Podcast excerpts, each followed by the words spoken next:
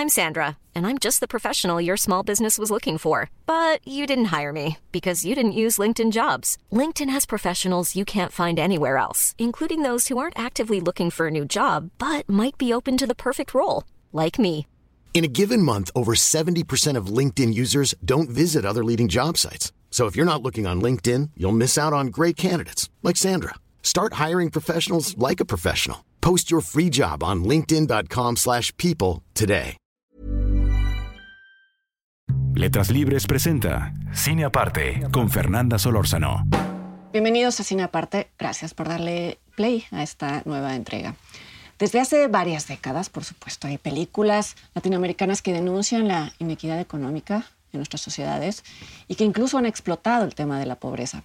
Sin embargo, creo que es de pocos años para acá que el cine ha abordado las formas más sutiles, incluso invisibles, que toma la segregación social.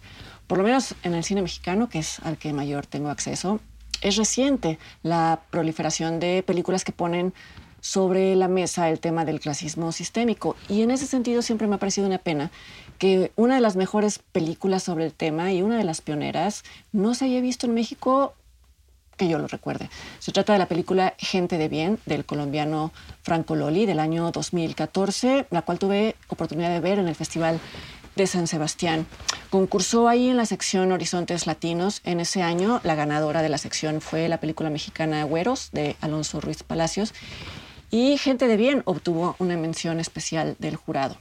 La película cuenta la historia de un niño llamado Eric, que tras haber vivido siempre con su madre, se muda a vivir con su padre, un carpintero llamado Gabriel.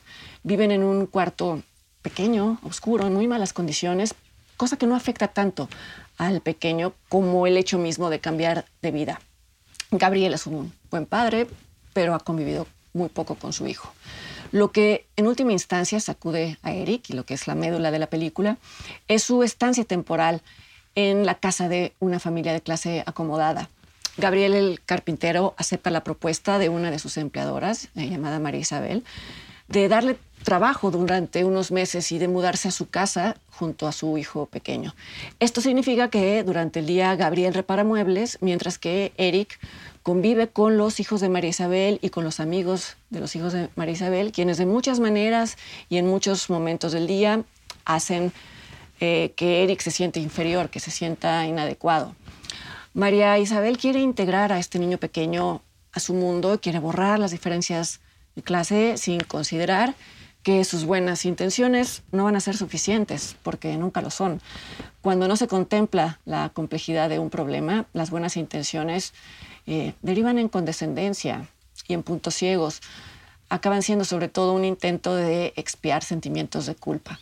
Gente de Bien, la, la, película explora muy bien esta faceta del clasismo. La película no muestra una confrontación de clases explícita y esa aparente falta de conflicto es parte del conflicto mismo.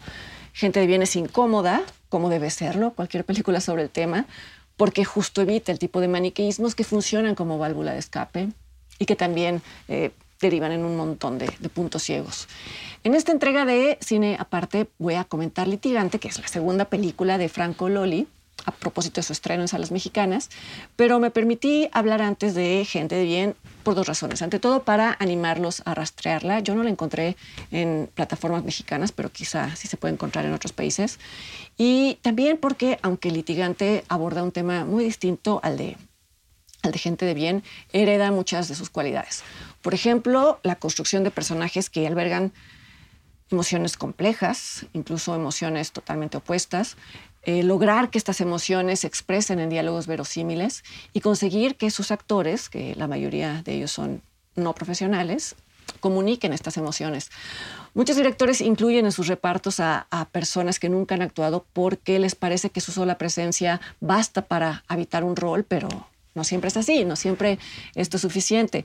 Funciona cuando la cámara se maneja de forma tal que casi vuelve innecesario el trabajo de actuación. Pero el cine de Loli no es ese tipo de cine, por lo menos no lo que se ha visto en sus dos primeras películas.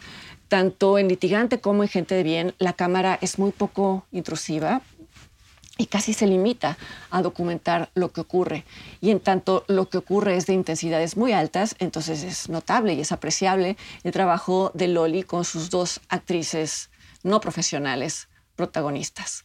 La conocida escritora y columnista colombiana Carolina Sanín, cuyo personaje es el eje de la película, y en el rol de su madre, Leticia Gómez, quien en la vida real es la madre del director y que aparece brevemente en algunas escenas de gente de bien.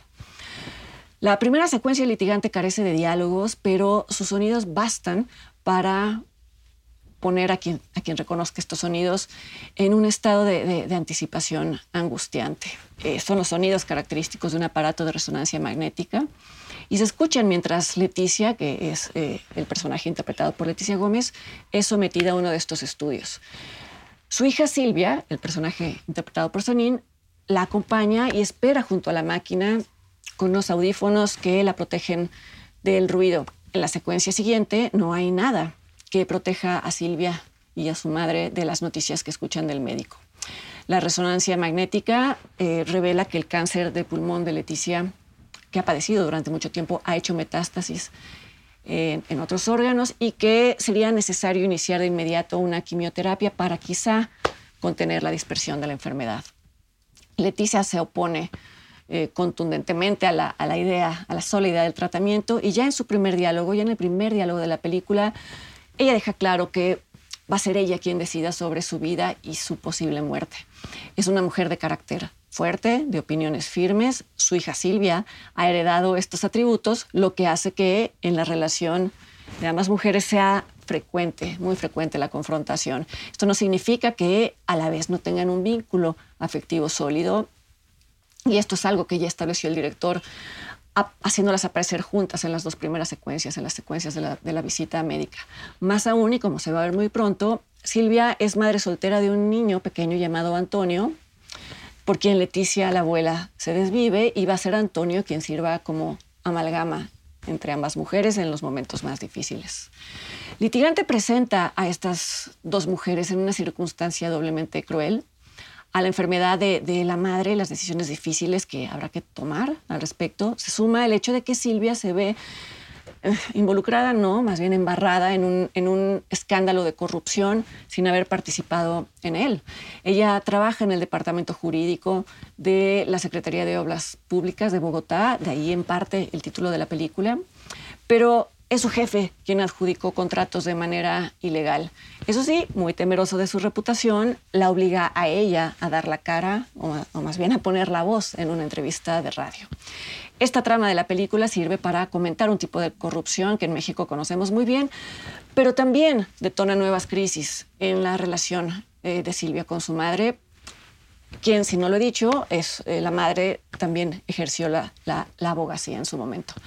No voy a adelantar de qué manera o a través de qué personaje eh, surge este nuevo conflicto, que no se limita a exponer las formas distintas en las que la madre y la hija conciben la misma profesión. Eh, es, un conflicto que también deja ver cómo la madre influye e interfiere en la vida sentimental de su hija y cómo esto ha llevado a Silvia a cuestionarse su capacidad de ser una buena pareja, lo que sea que eso signifique, incluso de ser una buena madre. Todo esto no hay que olvidar que sucede mientras avanza la enfermedad de Leticia y mientras Silvia contempla la muy alta probabilidad de, de que muera su madre. Esto me refería con que la circunstancia que plantea el litigante es doblemente cruel, es particularmente cruel. Muestra un momento en la vida de ambas mujeres en, el que los afectos y las posturas racionales, las posturas eh, eh, que se defienden con argumentos y no con emociones, tiran hacia, hacia lados opuestos. Siendo ellas las mujeres que son, eh, no van a escapar al conflicto. No está en su naturaleza ser condescendientes ni negar el dolor.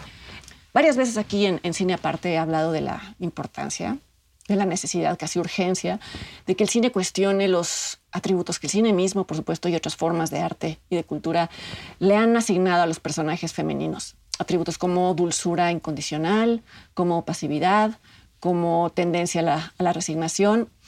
Es urgente cuestionarlos porque se convierten en modelos de comportamiento que no llevan a un buen lugar en la vida real. Creo que Litigante es valiosa, entre otras cosas, porque cuestiona estos falsos atributos de la llamada naturaleza femenina.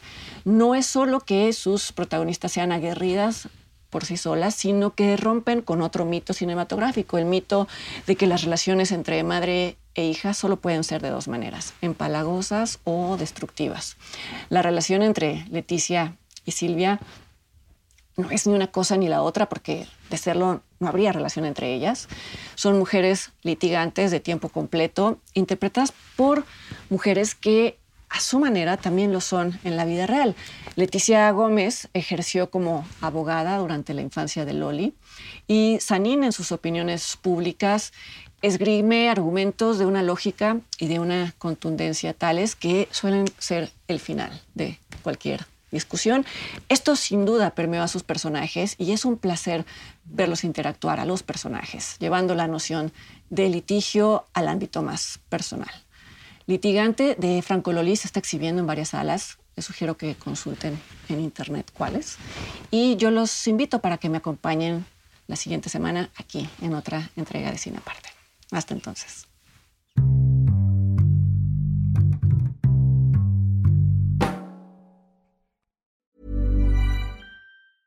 Planning for your next trip? Elevate your travel style with Quince. Quince has all the jet setting essentials you'll want for your next getaway, like European linen, premium luggage options, buttery soft Italian leather bags, and so much more. And is all priced at 50 to 80% less than similar brands. Plus, Quince only works with factories that use safe and ethical manufacturing practices. Pack your bags with high-quality essentials you'll be wearing for vacations to come with Quince. Go to quince.com/pack for free shipping and 365-day returns.